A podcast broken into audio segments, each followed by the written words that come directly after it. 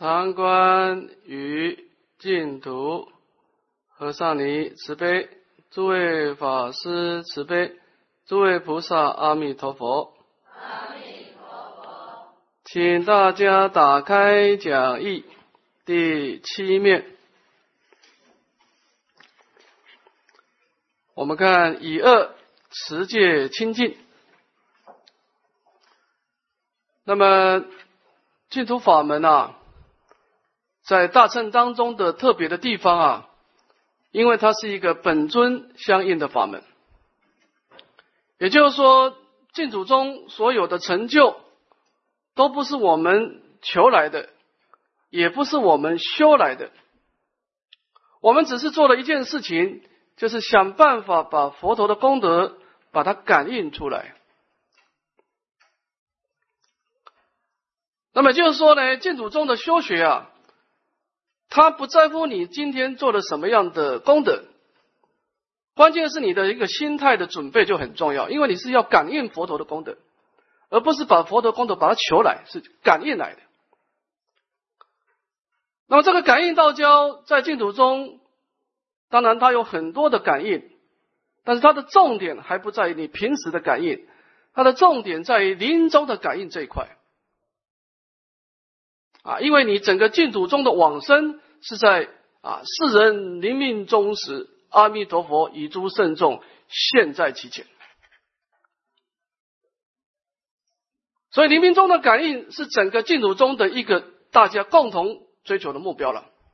你平常的感应通通不算的，因为那只是一种人天的福报，而你临终的感应呢，它是一种就近的解脱了。所以净土中的成败，他看的是你临终，而不看你平时。那么临终的感应这一块啊，我一大师在《弥陀要解》，它分成两个重点：第一个世修，第二个是理观，这两个都要记住。净土中的修行者的基本功啊，第一个世修啊，要提得起佛号，临终要把佛号提起来。也就是说，我们平常对佛号的皈依啊，你要告诉你自己，阿弥陀佛的圣号是代表弥陀所有的功德，这个因身在，佛陀就在。所以你自己的平常的心理建设啊，对佛号的皈依要很强。当然，也可能我们临命终的时候有身心的障碍，我们提不起佛号也可以啊，别人帮我们助念，但是我们的心呢，意念佛陀的音啊，就是跟着别人助念的音声走也可以。总而言之，我们一定要在心中建立一种桥梁。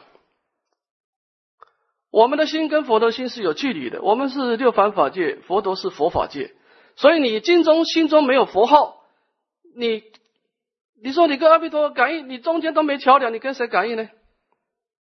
你只好跟妄想感应了啊！所以你一定要把佛号在心中现出来，这是净土中的。基本功夫，基本功夫而已！但这个跟往生还没有直接关系啊，这只是把桥梁搭上去了啊。所以四修呢，就是你必须把你的心对佛号要建立一种很深厚的一种啊心态，就是一种皈依的心态，就是你很需要这个佛号，你是一个必须要被救拔的众生，佛号是一个可以救拔你的一个功德。啊，你要对佛号产生一种皈依的心情。那么第二个呢，就很重要了。第二个理观呢，就是顺从本愿啊，这个是往生的成败关键了。我们无量劫来，在三界有很多次的生命经验，我们有经历过无量无边的生死轮回。而每一次的生死轮回，在我们的心中啊，或多或少都留下一些人生的经验，尤其是这种美好的经验。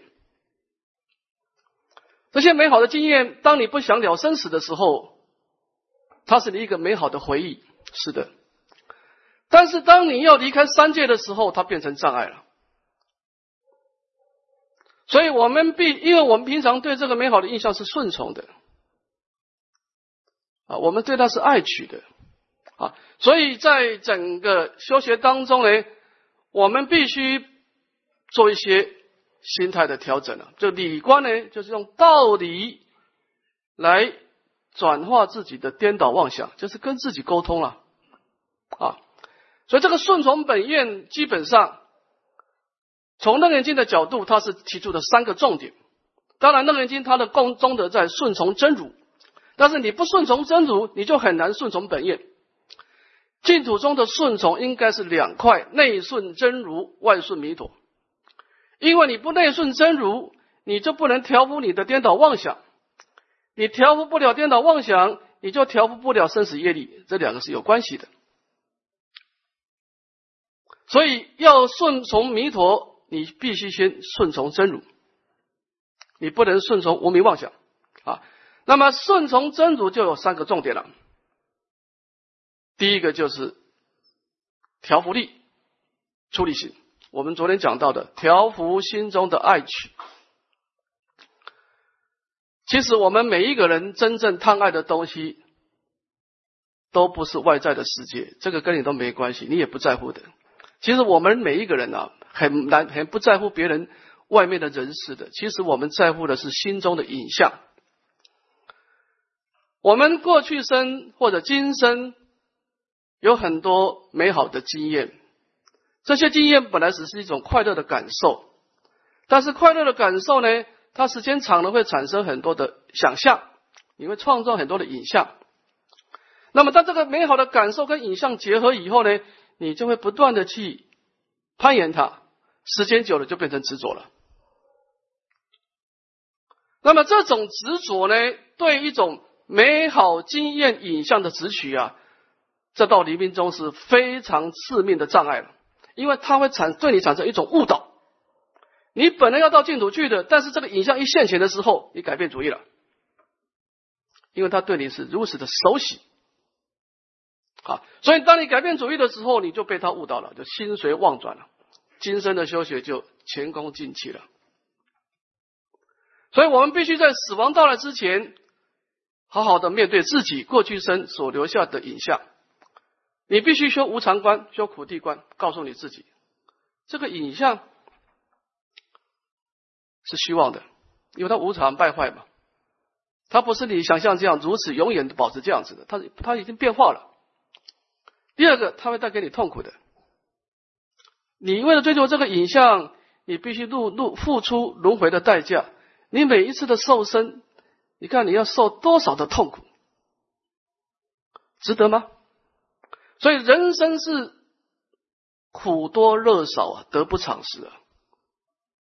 我们在人生当中得到微少的快乐，但是付出惨痛的代价，但是我们从来没有得到教教训。我们下次还是愿意来，因为你只在乎你心中的影像。所以我们该觉悟的时候，就告诉我们自己啊。这个心中的影像，第一个它是无常败坏的，第二个它夹带着重大的过失。所以你用这个无常观、苦地观的道理跟自己沟通啊，你的心态就慢慢慢慢把这个影像给放下来，调伏心中的爱取。这个时候，系服你的生死业力也淡薄了。你往生的时候，没有人把你抓住了，那个业力就松脱了。因为你这个整个十二因缘，它是一种相续的，你把它的相续力量断了嘛，他要爱起来吃论业力嘛。所以我们在死亡到来之前，你必须透过无常观、苦地观，好好的把心中的影像慢慢让它消失掉，这是你要做的第一件事情。第二个，引导力。我们不是消极的把三界的业力消灭而已，我们应该把心啊，把它导归到净土，甚至于更大的导归到佛道。你要一种愿景，人生对未来要有愿景啊。调伏爱取是处理过去的事情，引导力是处理未来的事情。我们应该让自己的心啊啊，心求极乐，心求无上菩提。啊，这个就是菩提心的问题了。啊，那么第三个呢，也是很重要，就是空正见。出离心跟菩提心都是一种事相的观察。那么空正见呢，是调伏我们心中的攀缘心呢，一种无所得、无所求的心呢。其实大乘佛法的角度啊，它是要我们了解啊，诸法因缘生啊。这句话是很重要的，它不是本来就有了。诸法一延伸，就是说啊，其实我们本来什么都没有，啊，最后也什么什么都没有。其实你我们不要看太远，你就把人生这一块，从你生到死亡这一期生命来看呢，人生是没有开始也没有结果了。如果你早点明白，会对你好一点。人生没有开始。你从什么地方来？事实上，我们从空性而来。人生是无中生有啊，因缘和合，啪，希望有生啊，就这么回事啊。因为你阿赖耶识的业力成熟，就现出你今生的因缘呗。等到这个业力释放完了，因缘别离，希望泯灭，你今生的人世全部消失了，再也找不到了。就像做梦一样。你做的五个梦，你第一个梦跟第二个梦没有关系了，没有太多关系了。你第一个梦是转轮圣王，第二个梦变成蚂蚁，它有什么关系呢？完全没有关系的。所以你不能说你从前身而来，你今生的生命的字体跟前身是毫无关系的，你只是继承前身的业力，业力是没有相状的，它不能受用的，它是没有感觉的。你必须让业力成熟了，变成果报，这个才有相状，才可以受用。但是从果报的角度来说，你今生的果报跟前生的果报是毫无关系的。就你第一个梦跟第二个梦是毫无关系的，没有关系的。你看到你前生的相片，你也认不出来了。所以，人生只有一种情况，就是无中生有。你既然从空性而来。当然，你最后是回到空性嘛？人生是人生的结果，只有一个结果，就是没有结果。每一个人的结果都一样。所以从这个空性的角度，我们知道人生是你不能去求什么东西，因为你也求不到东西。所以你的心自然就静下来。人生只有发愿，用愿力来做事情，不能有所求。所以但有所愿。无有所求，愿是在实践你的理想而已，求是向外的一种攀岩，这个地方不一样了啊。所以这个空正见你养成习惯以后呢，你的心是向内安住的。啊，那么空正见它能够保护你的出离心，保护你的菩提心不受外境的干扰。啊，你该做什么，你还做什么？所以这个大乘的三种善根呢，出离心、菩提心、空正见啊，它的目的呢，就是让你远离颠倒妄想，顺从真如本性，容易让你保持正念。那么保持正念了以后，你再修对净土的皈依，再修起这个啊，对这个往生的业力啊，就容易了啊。所以这个是个很重要的基础啊。那么我们在这个净土的基础当中，我们前面讲到的这个大乘的善根啊，顺从本愿，要顺从本愿，先要顺从真如。那么顺从真如呢，就是必须记住三种善根啊：调伏力、引导力、安住力啊。好，那么我们前面讲到大乘的三种善根以后啊，让一个人从颠倒妄想当中安住真如以后呢，我们来看看持戒清净啊。那么这个持戒呢，更多的是指的是大乘的持戒啊，就是你必须要透过大乘的功德啊，来远离四种到重大的过失啊，来保护你的善根。我们这当中分两段，第一段呢，总显三邪以戒为本；第二个呢，别是四咒以彰无漏。我们先看一个总标啊，就是这个戒定慧三学啊，是以持戒清净做根本的。好，这有两段，我们先把它念一遍，请合掌。佛告阿难：汝常闻我毗奈耶中宣说修行三决定义。所谓摄心为戒，因戒生定，因定发慧，是则名为三无漏学。那么佛陀告诉阿难说呢，说你做我的侍者啊，这么多年了，你应该经常听到我讲到这个毗奈也，毗奈也就是调伏了。在调伏的方法当中呢，有这种界定会的三种的决定义。那么为什么界定会三学是种决定义呢？就诸佛诸佛的出世了，说法有广说略说的差别啊。你比如释迦牟尼佛就比较广说了，说法三百余会了。那么弥勒菩萨的龙华三会，弥勒菩萨说法只有三会，就相对比较简比较少啊。所以诸佛的说法有广略的不同，但是呢，它有共同的修行的原则，原则是不能变的。法门可以有广略的不同啊，但是原则呢，一定是有界定会三个主要的重点的。这个原则诸佛是不能改变的，叫三决定义。那么这哪三个原则呢？这一下说明了哈。所谓色心为界，因界生定，因定发慧，四者名为三无漏学啊。这个界定会啊，它是有一个次第升起的。那么这个地方特别值得我们注意的是什么呢？就是色心为界这四个字。这四个字啊，就说明了整个大圣菩萨的持戒的基本的精神啊。我们简单的说哈，声闻界啊，声闻界它是一种四相界，它偏重在身口恶业啊，所以它谈不上什么色心不色心的问题。你如果持声闻戒，你一定要加修四念处，我觉得声闻戒不一定能够摄住你的心，不一定，因为它是一从业力的角度，它是从从断恶修善，它是一种善业啊，积极善业哈。但是你声闻戒。如果你不修理观呢，你不修四念处呢，你的心不一定摄得住啊。但是菩萨戒就不一样，菩萨戒的戒法是可以摄心的，因为他一开始的戒法是有戒体的。我们看《楞严经》在开显戒法，你读读《楞严经》你会很清楚啊。它整个十简的《楞严经》的经文，它一开始不是讲持戒，它一开始前面三简半啊。他先讲你的心态，他讲这个戒体啊，破妄显真，整个三减半都要讲什么是真，什么是妄。当然，先谈先谈根本。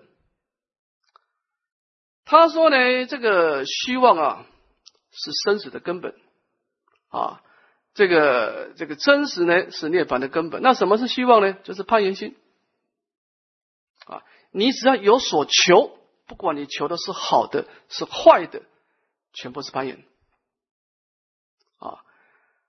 菩萨的修学只有愿力，没有追求啊！所以他的意思就是说，你一定要安住真如啊，安住空性，那么调伏爱取，然后发起无上菩提心，尤其是安住空性这一块啊！所以整个菩萨界的戒法，它是先破妄显真。把你的攀缘心停下来，依止你的戒体，然后才讲到持戒，才有资格谈持戒的。所以，他整个持戒啊，是要套唱功书常说的一句话，叫依体起用啊。他为什么持戒呢？他为了安住菩提心，为了随顺菩提心，为了随顺空正见而持戒。他一体起用，所以这个用呢，要加强你的菩提心，加强你的空正见。我们这样讲好了。你为什么持戒？他说：“哎，我不想到三恶道去，我希望持戒让我得到人生来世的啊名誉及利养，使得升天上。哎，这是一种概念了。你的持戒的发心，你每一个持戒所种下的种子是这个种子，这是一种种子了啊。你为什么持戒？因为我的真如本性本来清净，本来就没有过失。”所以，既然本来清净，我就没有必要去染这个过失。既然我发了愿要上求佛道、下化众生，我就必须这个这个幻界啊，是违背我的业力的。所以我为了要顺从我的真如本性，为了顺从我的愿力而持戒。哦，这又是一种概念了。这个种子又是一个种子了。魔甲跟魔乙同时持戒，但是他们的发心不同。这两个结果就完全不一样了，完全不一样了。一个种下的是一个葡萄的种子，一个种下的是一个苹果的种子。我们姑不论他们两个实践是精进是懈怠，但这两个种子基本上不一样，不一样。就诸法因缘生啊，他很重视你的因地呀。你那个第一个因地是怎么回事啊？我们先不谈过程，过程有些人精进，他速度快一点，这个水果长得快一点啊；你懈怠，这个水果长得慢一点。但是关键是你种下是一个什么样的种子啊？整个楞严经十卷都在讲因地发心了，就是你第一个种子是怎么种的。这以下的持戒，都是为了要开显真如，为了要开显你的菩提心的持戒的。所以你当位看的时候，它跟声闻戒法、跟人天界的五戒十善的概念完全不一样，因为它的种子是建立在菩提心空正见的一种菩萨的戒体来持戒的，啊，所以叫色心为戒。所以菩萨戒的戒法，它的每一个持戒都有止观的内涵。有试验力、观照力在里面，它从试验力、观照力的这种基础而产生行动力，由这个行动力又加强你的观照力跟事业力，它是一种循环的啊。这个一体启用，用还照体啊，趁性起修，全修在性，它是一种体用之间的一种相互的循环啊。所以它为什么能够？菩萨的戒体，他为什么能够建立到一种佛道的功德？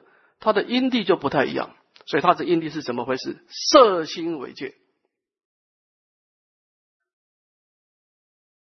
他是保护内心的善根啊，也可以说他是随顺内心的善根啊。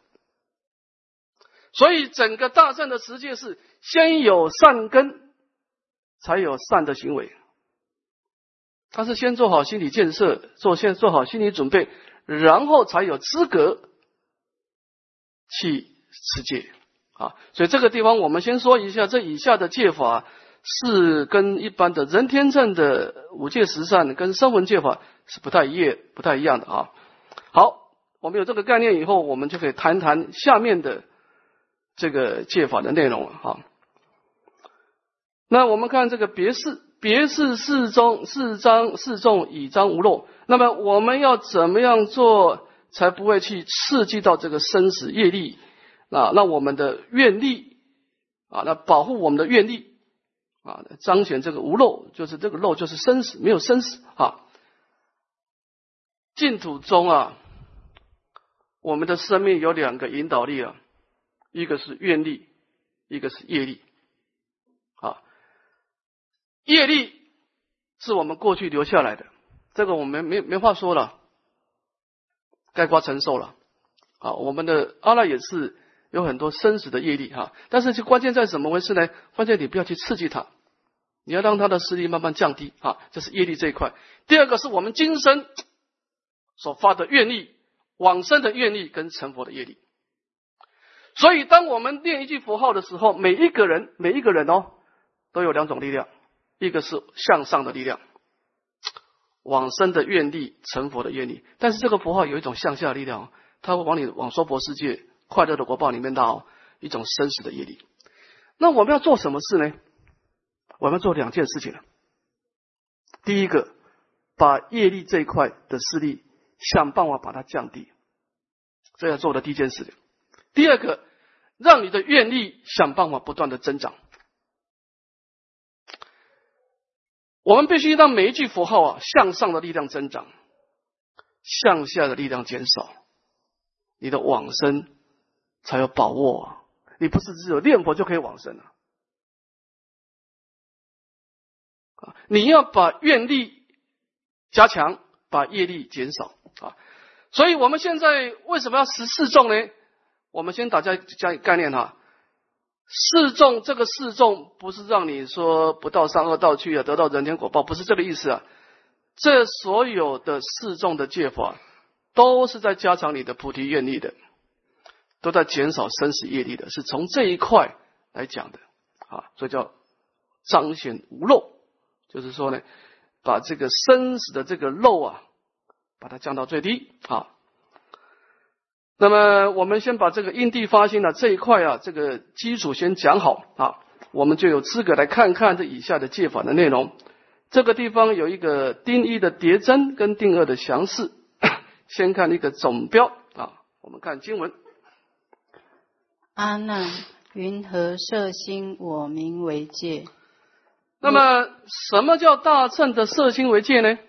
就是说要怎么样做到？把每一个戒法都来加强我们的愿力，减少我们的生死业力，要怎么能够做到呢？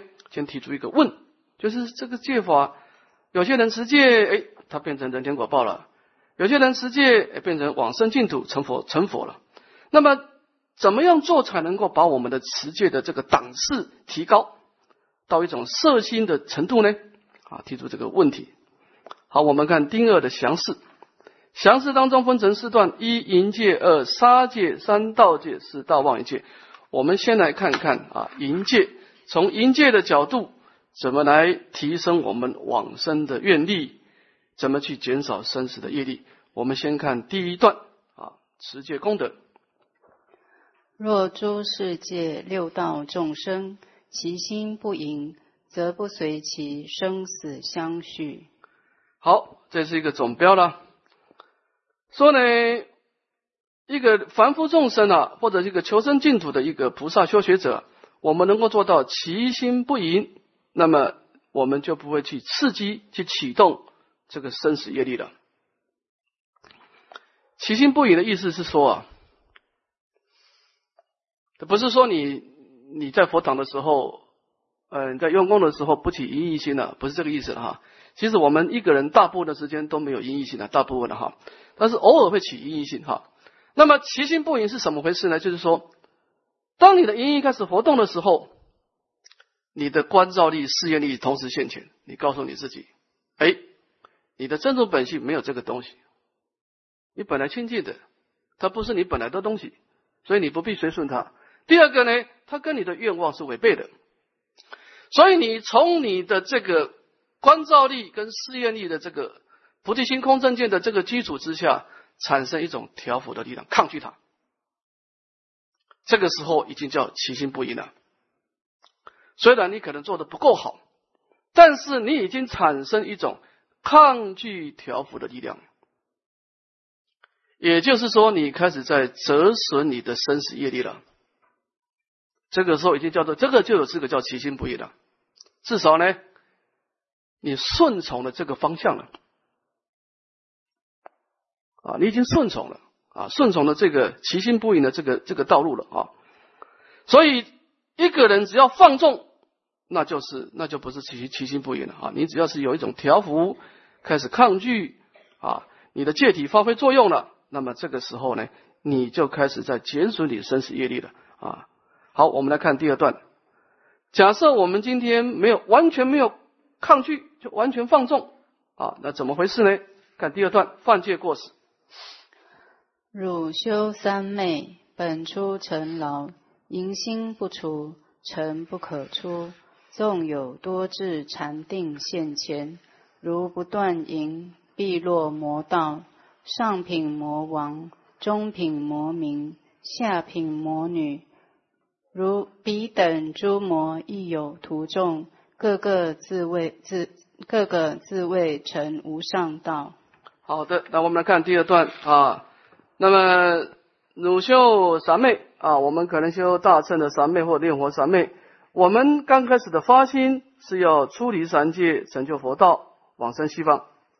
但是我们对假设对淫心呢，是完全处于一种放纵的状态，就是你一点抗拒力、调伏力都不都不产生作用。那么最后的结果，当然生死的果报是不能消不能消失的，因为你这个生气刺，你要往生。那你要不断的去刺刺激生死业力，那当然最后的结果就是六道轮回了啊。那我们这样子做呢，就是对淫心是完全放纵。那么，但是我们也布施啦，我们也做慈善事业，我们也念佛啦，啊，有做种种种的功课，有多智啊，就是广学多闻啊，乃至有一点一定的功课的禅定力。但是我们对淫欲这一块呢是特别的放纵的时候呢，那我们有三种结果啊。第一个，上品魔王；第二个，中品魔女魔敏；下品魔女，就是你的福报特别大，你的善业特别强，但是你的淫欲这块有漏洞，那么这个地方的善业啊，往这个方向加持的结果，就是一个魔王的境界了啊。那么福报中等的就变成魔民，难中的魔民；福报再低的，就是下品的魔女了。那么为什么你放纵了淫欲心，去修种种的福慧的福德的智福德智慧的资粮，就会这种后果呢？这一下解出原因了。因为彼等诸魔亦有徒众啊，各个智慧成无上道。问题在于他们是把这个当做一种功德想。这的问题在于各个智慧成无上道。我们简单解释一下哈，不是说你一个菩萨修行者，你偶尔有一些淫逸的念头，有一些淫逸的行为，你就堕入魔魔道，不是这个意思了啊，不是这个意思了，而是说你对淫逸这一块的完全是一种颠倒错误的认知，你认为淫逸。是会帮助你成就圣道的，你认为你把它当功德想，所以你变成一种烁烁现行，生生耗药啊！烁烁现行都无惭愧啊！那么见识功德，声声耗药。那么这种情况呢，也就是说，你的戒体对淫欲信息完全没有踩踩刹车了，你对它完全不防护了，已经产生破洞了。那么这种情况呢？你的善业就往这个漏洞流流出去，变成魔道了。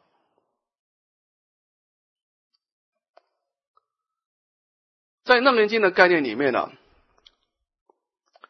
它允许你有一时糊涂、一时冲动的行为，这是可以，这是可以理解的啊。但是你不能有自见上的差错。我们可以有恶念。但是你不能把恶念转成恶根，你不能让它产生根。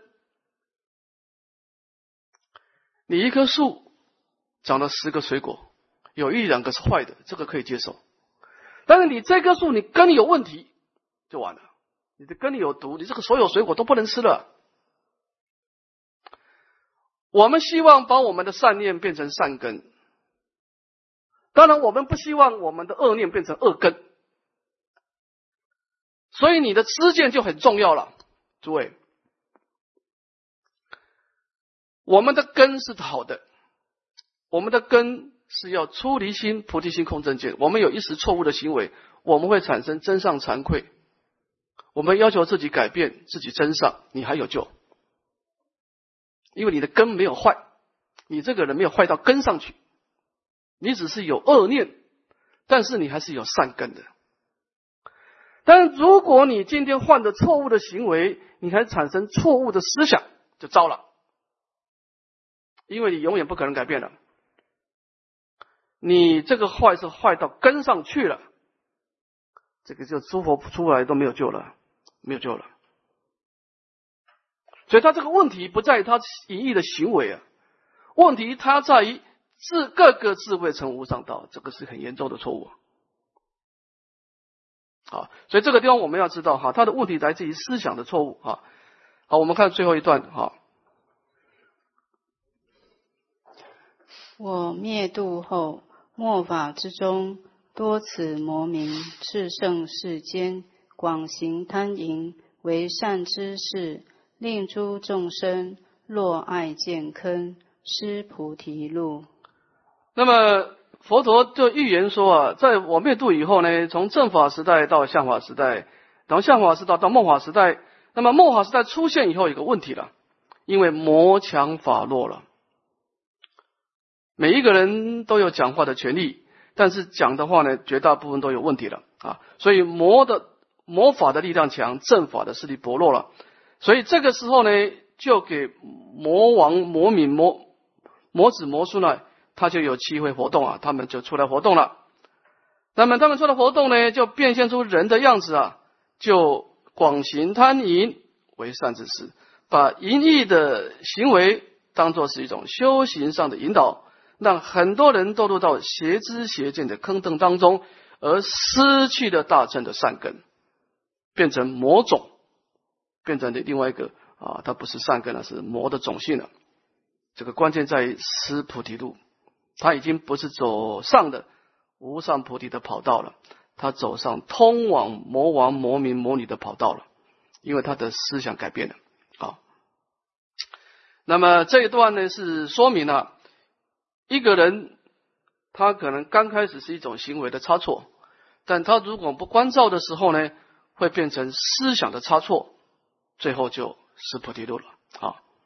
好，我们看下一段啊，看佛陀的教诲。汝教世人修三摩地，先断心淫，是名如来先佛世尊第一决定清净明慧。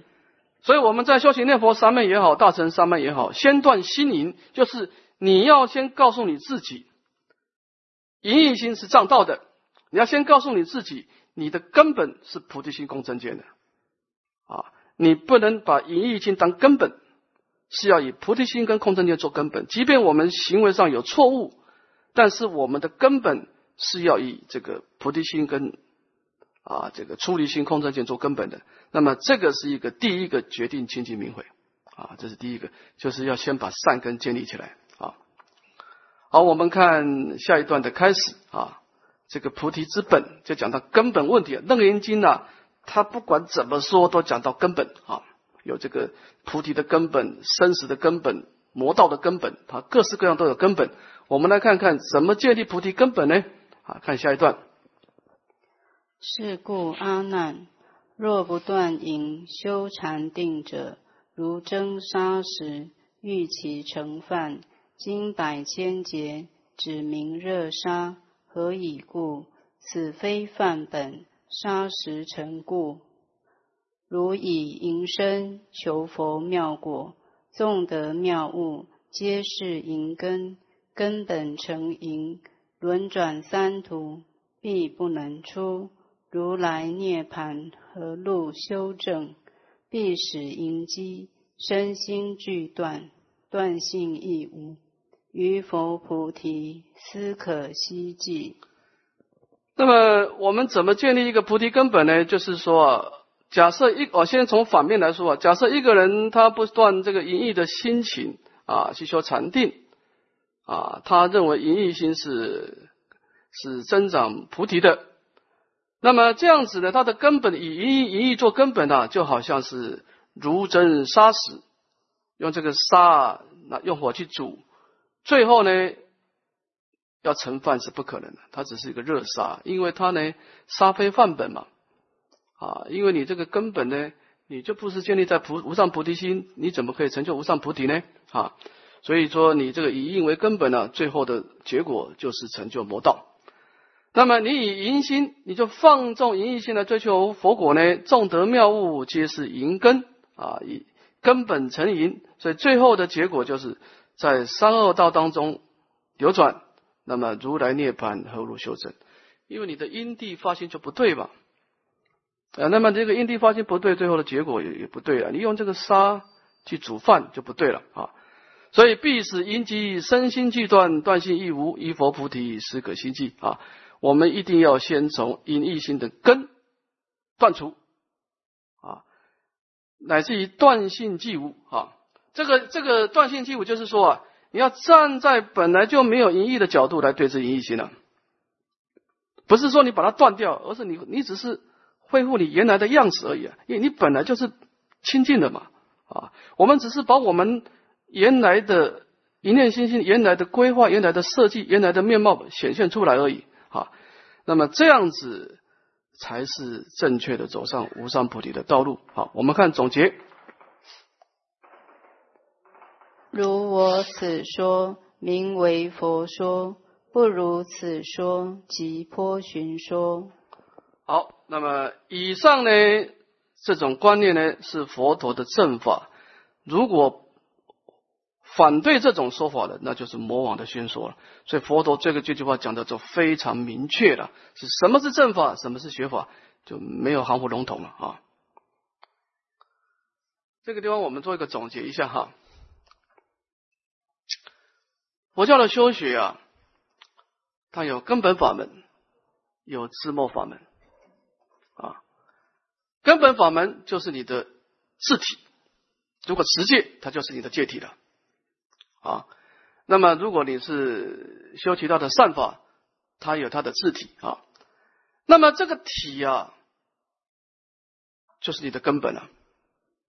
啊，就一个树的树根了啊。那么其他的枝末，包括布施啦、持戒啦、忍辱啦、静静禅定智慧这六波罗蜜呢，这个叫做知末啊。有些东西是你不能有任何差错的，有些东西你一点差错是乱不了的。啊，就是你枝末上有点差错，你还可以去补救，你可以慢慢补救，它有很多时间慢慢补救。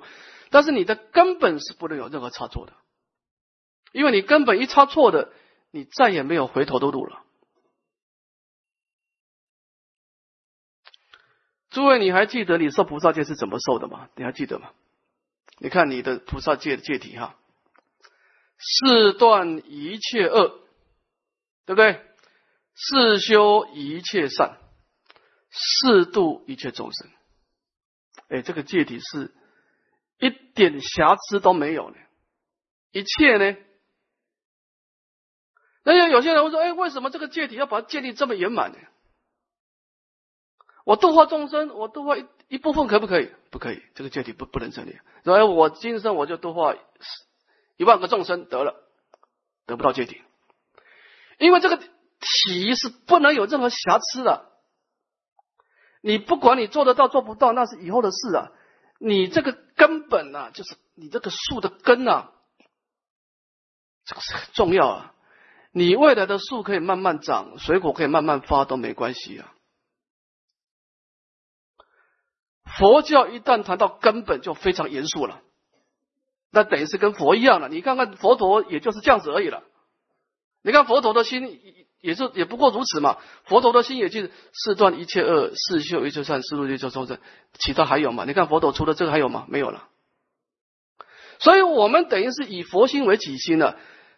菩萨界在踏出第一步的时候，他一谈到根本的时候啊，是用佛的标准来看你，叫因地发心的。但是他行为他是包容的，你其他都可以慢慢来。但是谈到根本的时候，你等于是跟佛陀是一样的，因为这个根本不容许有差错。理由很简单，你种树的时候，这个种子不能有差错。你可以慢慢种，你也可以中间有一点差错，把它剪一剪啊，这个是不好的枝叶。但是你这个种子一种错，你就没救了，什么都没有救了。这就是为什么做菩萨戒的时候，他要求你百分之百的发心，四断一切都是一切，不能有例外。不管他是你的亲属，不管他是你的冤家，不管这个人杀过你的父母，你也要度化他。这个因地发心是圆满的。所以这个这个持戒的态度啊，是从你的根本菩提心空正见发出的持戒的行为。啊，是这个意思啊！你要从这个根本来看，你就知道哦，为什么他堕入魔道了？因为他伤到根本，他不是行为有问题，他伤到根本，根本成瘾，所以他堕入魔道了。好，好，那么我们从楞严经的概念，你就可以知道啊，我们往生啊，我们一定要建立一个往生的根本，这个很重要。好，好，我们先休息十分钟，好。